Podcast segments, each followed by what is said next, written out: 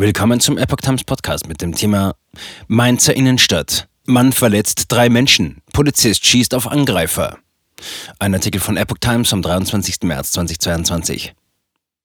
Ein Mann greift mitten in Mainz mehrere Menschen mit einem Messer an. Ein Polizist, der gerade in der Nähe ist, schießt auf den Angreifer. Mehrere Menschen werden nun im Krankenhaus behandelt.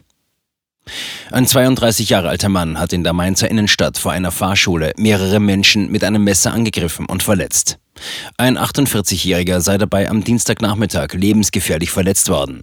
Mindestens zwei andere Männer im Alter von 28 und 48 Jahren hätten leichte Verletzungen erlitten, berichteten Staatsanwaltschaft und Polizei. Ein Polizist, der in der Nähe einen Verkehrsunfall aufgenommen habe, sei sofort herbeigeeilt. Er konnte den Angriff nur durch den Einsatz seiner Schusswaffe unterbinden und gab mehrere Schüsse ab, heißt es in der Mitteilung der Ermittler. Dabei wurde der 32-jährige Somalier verletzt. Mit wie vielen Schüssen und wie schwer war zunächst unklar. Er werde im Krankenhaus bewacht.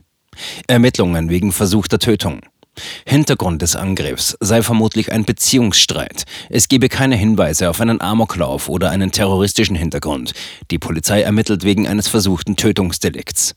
Der Vorfall ereignete sich am Dienstag gegen 15.10 Uhr am Alice-Platz. Einen Zusammenhang mit einem tödlichen Verkehrsunfall wenige Stunden vorher, ganz in der Nähe, gebe es nicht. Dabei war ein drei Jahre altes Kind beim Überqueren einer Ampel von einem Auto angefahren und tödlich verletzt worden.